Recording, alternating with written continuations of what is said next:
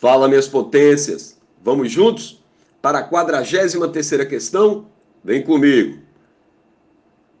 A questão nos mostra uma manchete de jornal na qual tem a seguinte notícia: Juiz converte união estável em primeiro casamento civil gay no Brasil. A questão fala sobre cidadania, sobre direitos e deveres do cidadão com o Estado. E aí pede que marque a alternativa correta acerca do direito que foi garantido segundo o texto no jornal. Nós temos cinco alternativas. E a única possível e lógica seria a letra B, civil, ou seja, uma conquista de direito civil. A alternativa B seria a correta. Um forte abraço e até a próxima.